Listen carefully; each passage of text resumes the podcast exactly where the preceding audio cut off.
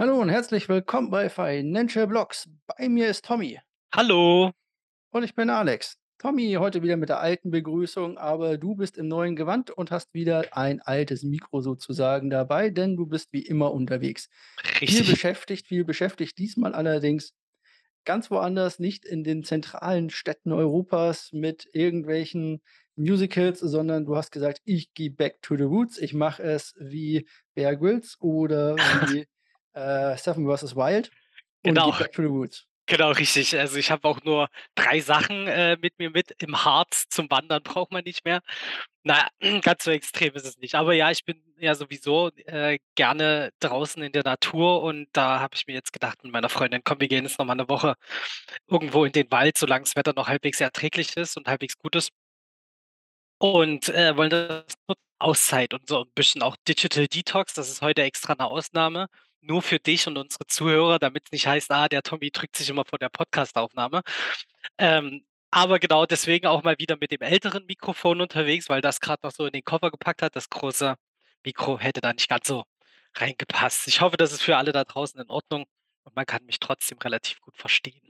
Das ist, äh ja, es geht grade. Hatten wir 'n kleinen Ausfall, also solltet ihr irgendwie kleine Zwischendinger hören, das liegt meistens nicht so sehr am Mikro, sondern eher an der Internetverbindung. Da gab's dann gerade einen kurzen Zwischenausfall, aber das liegt eher daran.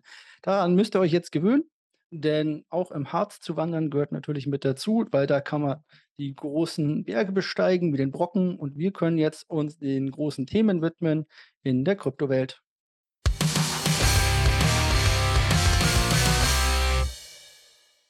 Und das größte Thema, das es im europäischen Kryptospace gibt, ist Mika.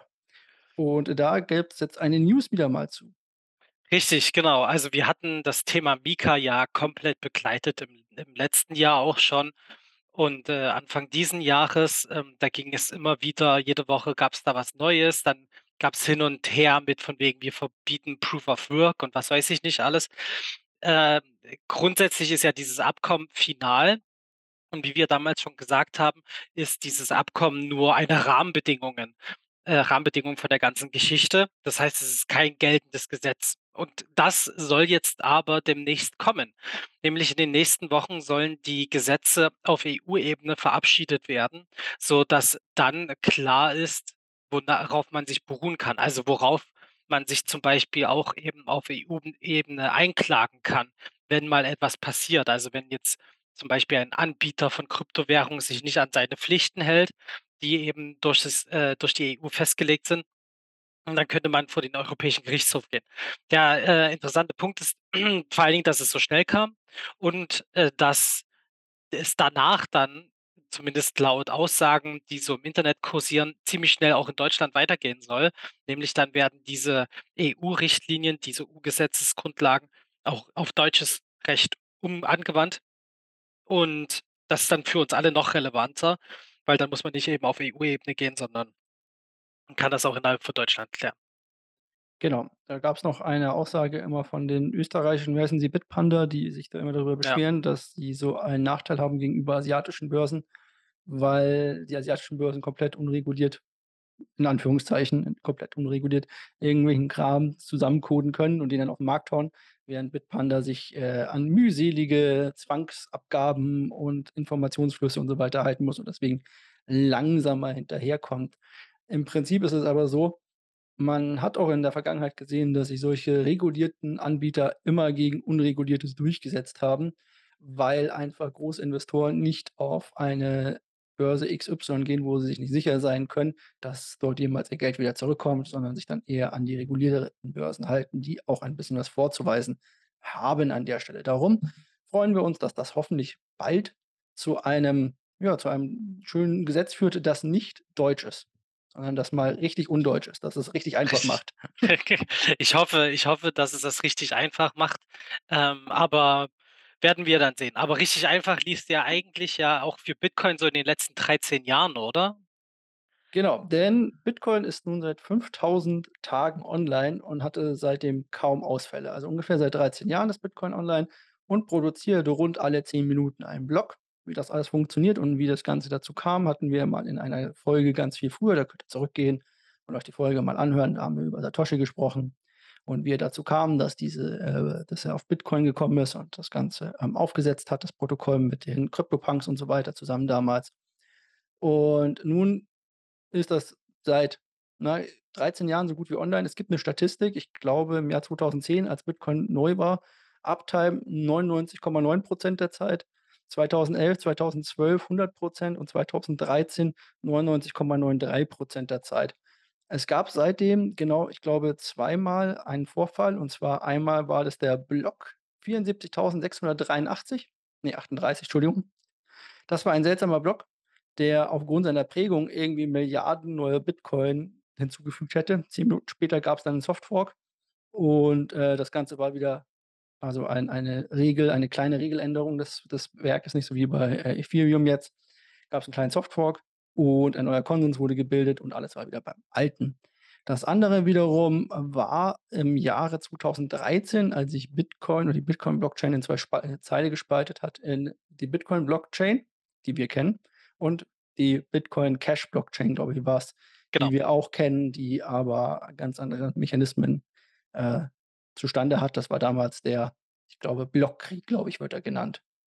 Ja, richtig. Also, äh, das das große Hin und Her, wer denn jetzt angeblich den richtigen Bitcoin hat, das ist ja heutzutage immer noch so, dass Bitcoin Cash behauptet, sie wären die einzig wahre Blocktch Bitcoin-Blockchain. Ja, aber witzig. Ich finde auch ganz interessant, dass es halt insgesamt, wenn man das hochrechnet auf all die Jahre, irgendwie nur 6 Stunden, 20 Minuten lang die Chain außer Betrieb war. Das ist für 'ne Software und jeder, der irgendwie was mit Softwareentwicklung zu tun hat es ist echt 'ne krasse Zeit. Also, 'ne dass da so wenig Probleme gab, das ist schon 'ne 'ne Hausnummer. Ist natürlich cool und zeigt wieder, was für Vorteile auch die Blockchain haben kann. Genau, wie jeder kennt das, wenn er mal auf irgendwas auf 'ne Seite geht und die Seite lädt nicht richtig. Das kommt halt nicht so einfach vor bei Bitcoin, sondern das läuft und läuft und läuft.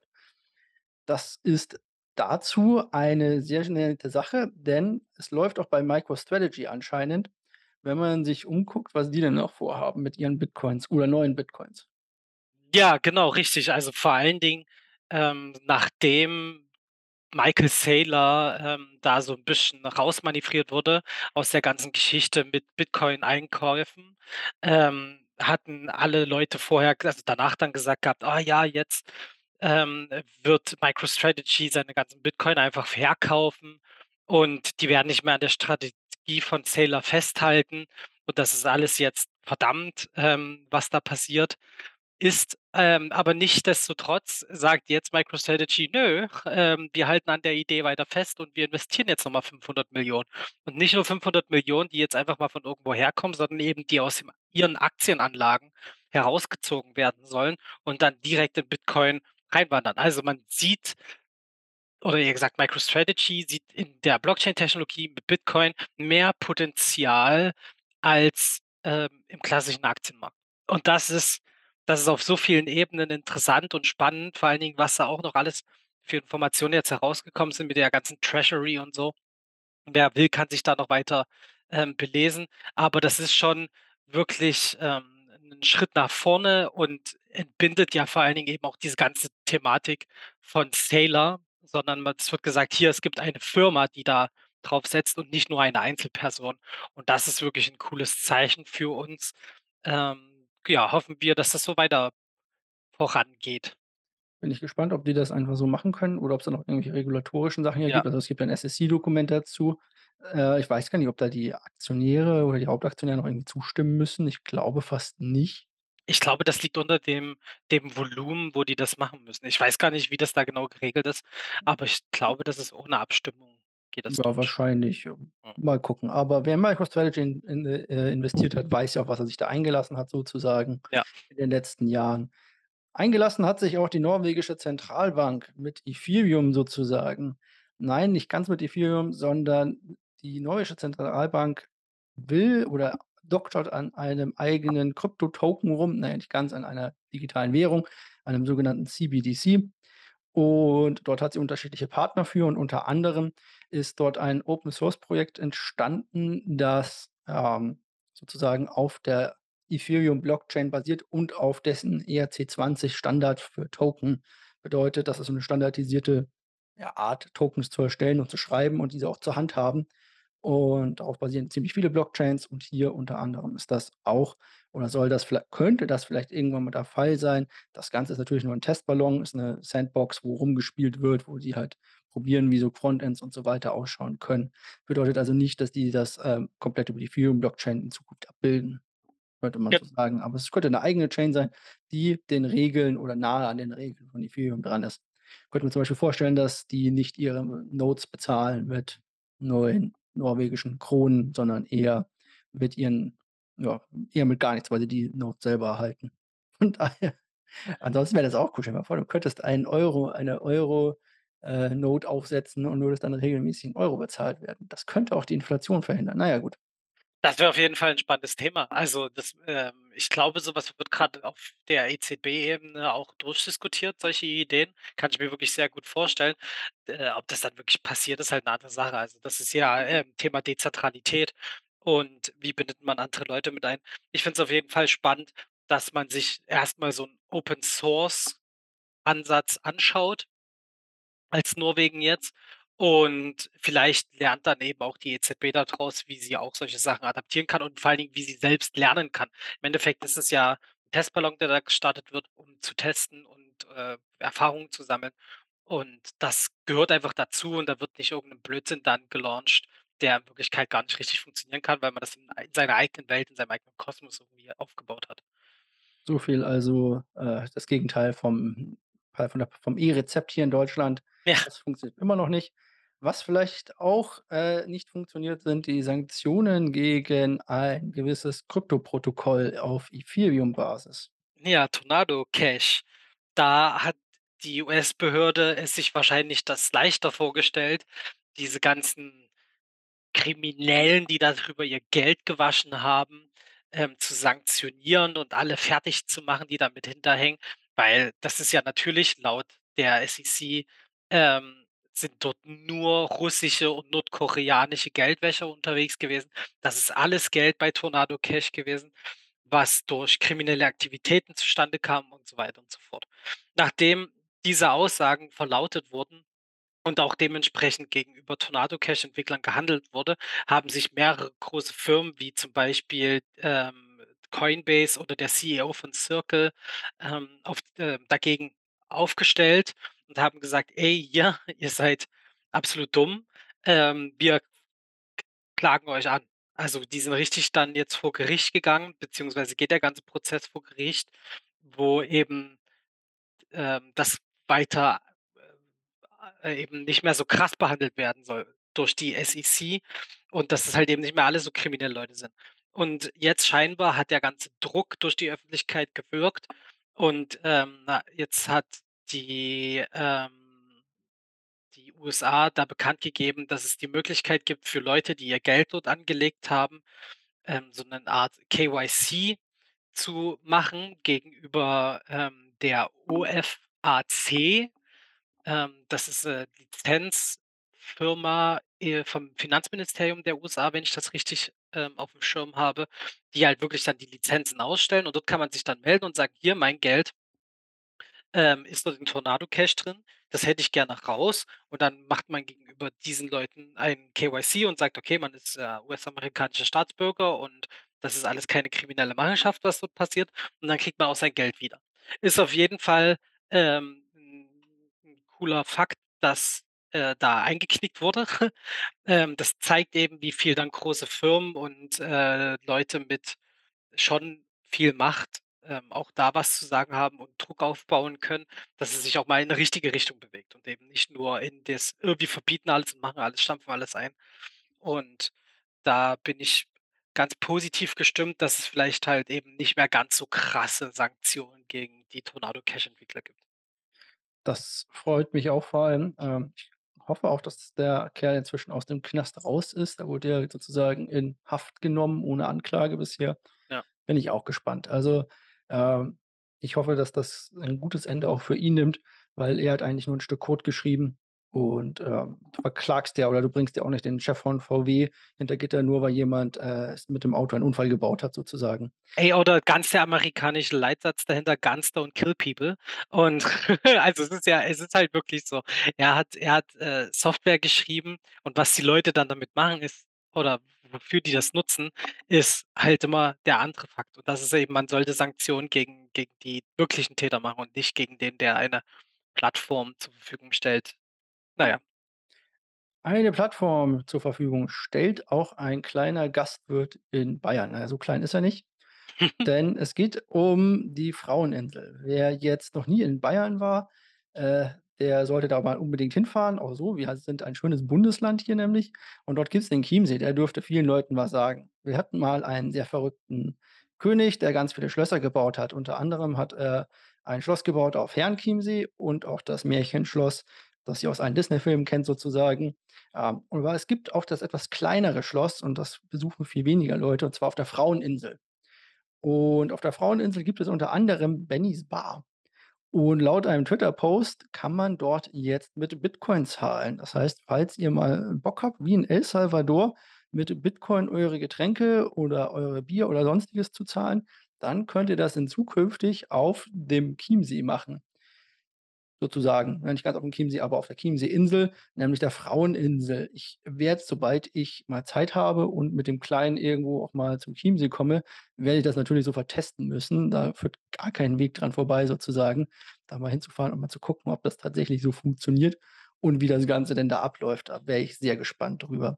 Finde ich aber lustig, dass das so 'n kleiner Gastwirt mitten im Chiemsee anbietet. Vor allen Dingen in so einem kon erzkonservativen Bundesland wie Bayern. Also, ich kenne das ja von Berliner, äh, ähm, Spelunken. Da gibt es den einen oder anderen, der mal so was angegangen ist, aber eben dort, äh, mitten in 'nem Touristenhochort, das muss man ja wirklich sagen, ähm, ist schon cool. Ähm, ich bin gespannt, was du davon erzählst, ähm, und vielleicht komme ich können wir auch zusammen komme ich mal in Bayern besuchen und dann Ja gehen wir klar, zusammen äh, dorthin. kann kannst du nicht nur den den Brocken hochwandern, sondern auch mal 'n richtiges Gebirge. Ja. Uh, gleich noch mal hier ausgeteilt Ja, gegen ja. ganz gegen Ba ganz. Gut. Genau. Ja, schön. Nein, äh, würde mich freuen auf jeden Fall. Da können wir auf jeden Fall, denke ich, was zusammen machen. Was machen könnte wahrscheinlich auch Do Kwon, denke ich mal, wenn er nicht bald im Knast sitzt. Ja, dummerweise dummerweise wird sein Handlungsspielraum immer enger. Ähm, das, was sehr viele Leute jetzt schon Ewigkeiten gefordert haben, wird scheinbar jetzt in die Tat umgesetzt, nämlich Do der Erfinder des Terra-Netzwerkes, äh, hat jetzt einen Haftbefehl an der Backe und, ähm, soll deswegen jetzt halt auch eben, in eingeknastet werden.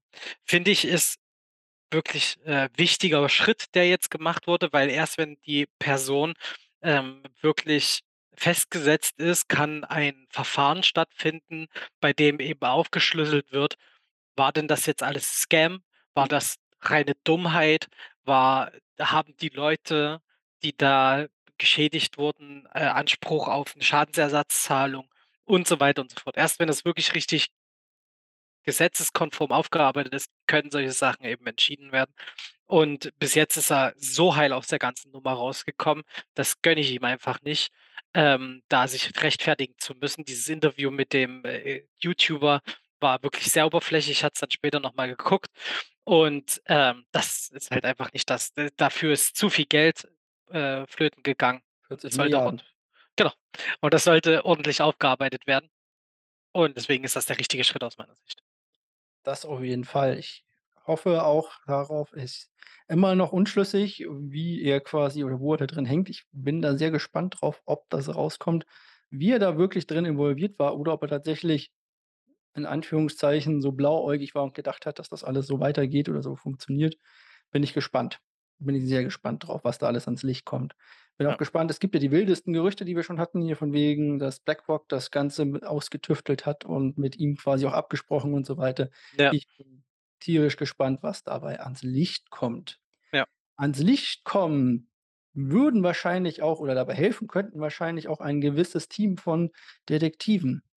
Und zwar von 3 Detektiven, die 3 Fragezeichen. Justus Jonas, Peter Shaw und Bob Andrews. Wer kennt sie nicht? Die 3 Detektive aus jetzt fällt mir grad der US-Bundesstaat nicht ein. Uh, ähm Ganz im Westen hier mit, äh, wo auch Los äh, Las äh, nicht Los nicht wo Las Vegas ist, äh, San Francisco. Ist egal, auf jeden Fall da drüben. Ähm, Lustig, Alfred Hitchcock hat diese Bücher nie geschrieben, als kleiner Fun-Fact. Ich bin ja großer Drei-Fragezeichen-Fan, sondern das hat ein Freund von ihm gemacht und hat das unter seinem Namen veröffentlicht Mhm. damals, als war 'ne Wette, glaube ich, so in dem Sinne. Ähm, und in Amerika sind die Drei Fragezeichen auch gar nicht so groß, die sind vor allem in Europa sehr, sehr groß. Deswegen gibt es hier seit Ewigkeiten auch die Hörspiele, die sehr erfolgreich sind, Liveauftritte von diesen Hörspielen. Wir sind inzwischen auch, glaube ich, bei Folge über 200 irgendwas. Das heißt, die kommen regelmäßig raus, sind auch immer noch die alten Sprecher am Start. Solltet ihr mal mit euren Kindern zu einem dieser Liveauftritte gehen können, ähm, rate ich dazu. Ist sehr angenehm und sehr cool gemacht, finde ich. Auf jeden Fall, diese Drei Fragezeichen haben jetzt eigene NFTs. Und zwar auf dem Marketplace 2020, also twel ne, 12x12. Entschuldigung, 12x12. Da bin ich auch grade drauf und da kann man, äh, Art Arts ersteigern. Ich muss nur sagen, das sind die Arts quasi von den alten Schallplatten beziehungsweise von den, ähm, Covers. Da gibt's 'n paar ganz nette, da gibt's 'n paar, die ich nicht kenne. Ein paar davon sind animiert. 'N paar finde ich ziemlich seltsam animiert, muss ich auch sagen. Äh, aber zum Beispiel die Silberspinne, eines ich glaube, es ist das 1. Das 1. oder das 2. Äh, eines der auf jeden Fall einer der ersten 10 Folgen ist das, ist da auch animiert. Finde ich ganz klasse. Also, super schön. Ich habe noch nicht geguckt, was die Dinger kosten. Vielleicht gönne ich mir mal eins, muss ich mal schauen, aber NFTs vielleicht, wenn der Merch durch ist. Ja, ähm, ich bin da 'n bisschen hin und hergerissen, muss ich ganz ehrlich sagen, weil, ähm, die Illustrationen gehen halt eben auf eine Frau zurück. Äh, Aigar Rasch äh, Rash, ich weiß gar nicht, wo sie genau herkommt. Ähm, aber also, das Problem an der Sache ist, sie ist halt bereits verstorben. Das heißt, ähm, sie könnte da jetzt keine eigene Meinung dazu geben, ob sie das gut oder schlecht findet, dass ihre Werke als NFTs verkauft werden. Und natürlich ist es halt eben auch wieder 'ne Möglichkeit, um, äh, Geld zu machen für die ganze äh, Firma, die da dahinter steckt. Aber sagen, das aber ich Ganze ist finde verlinkt von der offiziellen Seite aus. Also, das Ganze ist von der Genau. offiziellen Drei Fragezeichen-Seite Genau. aus verlinkt. Das heißt, das Genau. scheint schon relativ, äh, Genau. legit zu sein. Ja, genau, richtig. Aber ich meine, also, äh, die Dame, die das kreiert Mhm. Kann das halt eben nicht ihre Meinung dazu sagen. Desw aber ich finde, es ist halt wirklich 'ne coole äh, cooler Fanservice, muss man, äh, wirklich sagen, weil die die ganzen, äh, Cover I Illustrationen haben einfach 'nen eigenen Touch und richtige Fans wollen vielleicht auch so was einfach bei sich haben und, ähm, keine Ahnung, ihren ihren Bildschirm damit, äh, vollkleistern oder sonst irgendwas. Ähm, deswegen kann ich mir das auch schon gut vorstellen für Leut für richtige Fans ist es halt schon 'ne coole Sache, auf jeden Fall. Aber eben, da die Frau tot ist, finde ich's 'n bisschen kritisch, muss ich ehrlich sagen. Ja, leider Gottes. Ansonsten aber, wie gesagt, eine nette Idee, wie ich Ja. finde, das Ganze. Eine nette Idee war das jetzt auch mit unseren NFT-News und wir kommen zu den nicht weiter netten Ideen des Marktes.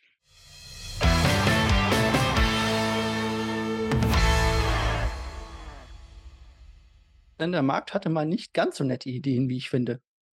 Oder Ja, fandest du die Idee ganz gut, dass man einfach mal denkt: „Ach ja, die Inflation wird sich schon in Luft auflösen. Wir pumpen alles mal schön hoch, weil wir wollen die Rallye ja nicht verpassen.“ Und dann: „Oh, verflucht, da ist doch 'n bisschen mehr Inflation übrig geblieben, als wir dachten.“ Ja, aber, äh, tro ja, aber trotzdem, äh, sagt der Markt immer noch, wir stehen über 20.000 $ mit Bitcoin, was ich trotzdem für 'nen Retest nach dem Pump, äh, eigentlich 'ne ganz gute Sache finde. Also, ich hätte jetzt mehr das, äh, schlechte Bauchgefühl bei der ganzen Geschichte, wenn wir nach diesem kleinen Pump die Woche wieder auf dem auf das gleiche Level gefallen wären, wo wir vorher waren und uns da gar nicht erholt hätten. So hatten wir haben wir jetzt trotzdem innerhalb von 'ner Woche um 7 % zugelegt bei Bitcoin, was ich als Wochensicht schon schon ganz gut finde.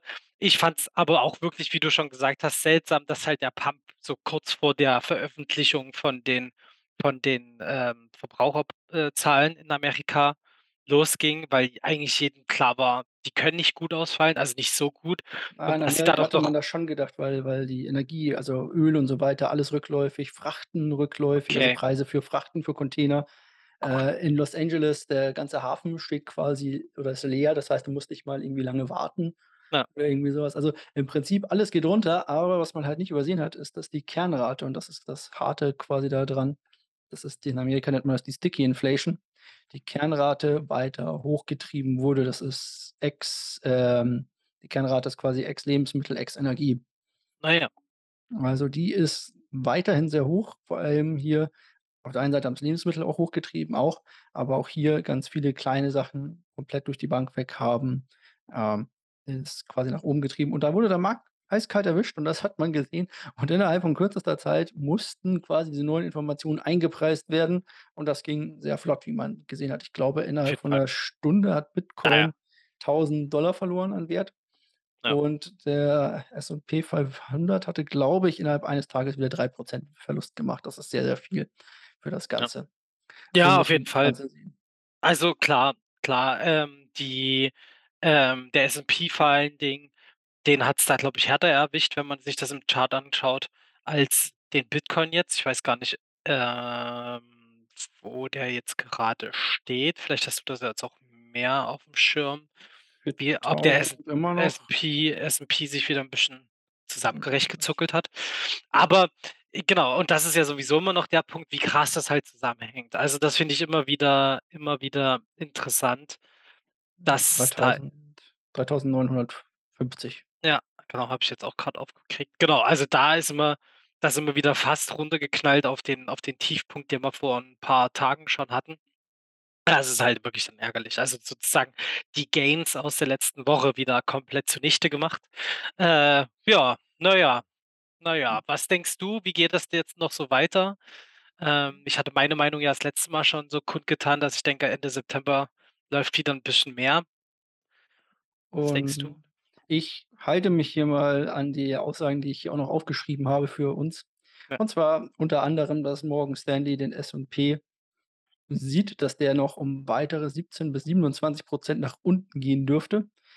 Ich habe vielleicht einfach meine Wette mit den 13,8 'n paar Monate zu früh ablaufen lassen. Bis Ende des Jahres hätte ich da vielleicht noch Glück gehabt. Auf jeden Fall, ähm, sieht Morgan Stanley das und die haben dieses Jahr sehr, sehr gut gelegen mit ihren Schätzungen, muss man dazu sagen. Das heißt ja nicht immer, dass immer alle Analysten immer ganz gut sind und auch das kann natürlich wieder 'ne falsche Einschätzung sein, aber die lagen bisher ganz gut, genauso wie die Bank of America. Und die sagen: „Na ja gut, wir werden noch bis 17 bis 27 % nach unten fallen.“ Der tiefste Punkt, und das ist das, was mir 'n bisschen Sorge macht, ist, da ist noch keine Rezession eingepreist und der tiefste Punkt wäre dann ein S&P von 3.000 Punkten. Das heißt noch mal 9.000 Punkte runter. Da ist dann aber schon ordentlich, äh, Luft aus dem ganzen Markt raus. Das wäre 'n ordentlicher Abverkauf noch, muss man dazu sagen. Also, noch keine Rezession eingepreist, 17 bis 20 % so in diesem Jahr. Mal gucken. Ist natürlich 'ne Hardcore-Sache. Ja. Das bringt mich natürlich immer wieder dazu ich gucke natürlich dann auch rum, was macht denn die Welt so oder was machen die großen Anleger? Und da sind wir natürlich dann dabei, dass jetzt die Fed natürlich, äh, mit quasi oder alle gehen davon aus, dass jetzt die Fed natürlich die Argumente hat, weiter den Preis anzuheben. Man geht inzwischen fast von 'nem Zinsschritt von 100 Basispunkten, also 1 % aus. Ich glaube das irgendwie nicht ganz. Ich glaube, 75 werden's werden. 1 % kann ich mir fast nicht vorstellen. Also, 1 % einfach mal plus wäre schon übel. Ja, es Also geht ja gibt ja auch schon, äh, ganz krasse Leute, die 1,25 % sagen, also 125 Basispunkte. Das also, ich weiß nicht, ob das mein eigener Bias ist, wie so das heutzutage so schön heißt, ähm, aber ich kann's mir wirklich nicht vorstellen und das ist ja wirklich, wirklich extrem aus meiner Sicht. Aber vielleicht ist bin ich da einfach nicht neutral genug und kann mir deswegen diese 1 % nicht vorstellen. Ich bin da auch auf deiner Seite, dass ich da eher die 75 Basispunkte sehe. Aber ja, werden wir dann abwarten. Ist ja bald. Genau, ist bald, nämlich nächste Woche schon. Ja. Dazu habe ich jetzt noch 'ne Information, nämlich und zwar gibt es langsam, was das Ganze angeht, ein Problem für den Aktienmarkt. Das kennen wir so nicht, weil wir in einer Generation aufgewachsen sind größtenteils oder viele hier wahrscheinlich in einer Generation aufgewachsen sind, in der es einfach keine Zinsen gab. Aber ab 4,5 % Leitzinsen, grade während einer Rezession, also wenn die Fed das Ganze jetzt noch mal erhöhen würde, ähm, 'n bisschen aggressiver als das, was jetzt eingepreist ist, dann würden wir richtig sozusagen in die ins AA greifen müssen, um es nett auszudrücken. Denn dann wird auf einmal für amerikanische Anleger es interessant, amerikanische Anleihen zu kaufen, die dann mit über 4 oder wahrscheinlich mit wahrscheinlich 5 % äh, verzinst werden im Gegensatz zu einem fallenden S&P 500 oder einem fallenden Dow Jones sozusagen. Also ab dem Zeitpunkt ist es so, dass hier die Aktienmärkte und vor allem der S&P 500 extrem unter ähm, Probleme bekommen. Es geht ja von 7% durchschnittlich aus, so auf den MSCI, äh, äh, auf den, auf den Weltindex. Und hier sieht man dann schon sichere knapp 5% allein in Dollar ausgezahlt, ohne großes Schwankungsrisiko, ist natürlich eine nette Sache. Und wir sind schon ziemlich, also man sieht das jetzt schon, es gibt auf dreimonatige Anleihen 3,2 Prozent. 3,2 Prozent für drei Monate sozusagen. Und auf zweijährige Anleihen 3,8 Prozent US-Bonds.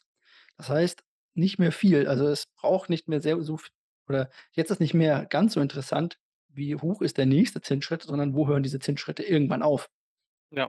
Also nur um das noch mal kurz einzuordnen, ähm, du redest da eben von einem Jahreszins. Also Ja, nicht, dass jetzt jemand denkt, wir kriegen jetzt auf einem auf 3 Monate auf einmal haben wir dann 3,2 Ja, mehr. ja, Nur dass nur damit das nicht falsch verstanden wird. Das ist nämlich immer mal gerne so eine Sache, aber das wird dann halt hochgerechnet eben aufs Jahr und das auf jeden Fall. Also, das sind halt das ist normal und vor allen Dingen, wenn wir dann auch irgendwann mal 5 ähm, i in diesem Bereich kommen, das sind so Wertanlagen, die eben Vermögensverwalter zum Beispiel anpeilen, wenn die ihre Gelder von von Anlegern in GmbHs oder was jetzt mal als deutschen Vergleich rein investieren. Da peilen die so zwischen 4 und 6% an. Das würde bedeuten, äh, die könnten das Geld auch einfach nehmen und, äh, äh, theoretisch gesehen amerikanische Staatsanleihen kaufen und dann safe 5% kriegen, was halt viel sicherer ist, als in 'ne irgend 'ne Firma rein zu investieren, die eventuell Worst Case pleitegehen kann. Und das ist halt das ist halt so 'n so 'n Entscheid, den auch eben große Finanzverwalter fällen müssen und fällen werden, die die für den Aktienmarkt und alles drum und dran eben nicht so rosig sind. Ja, deswegen auch hier, äh, es geht spannend weiter, deswegen nächste Woche unbedingt noch mal gucken. Wir werden noch davor aufnehmen, glaube ich, wenn ich das richtig in Erinnerung habe, vor der Rede, die müsste am Freitag wieder sein. Wir müssten davor, glaube ich, sein, mal wieder.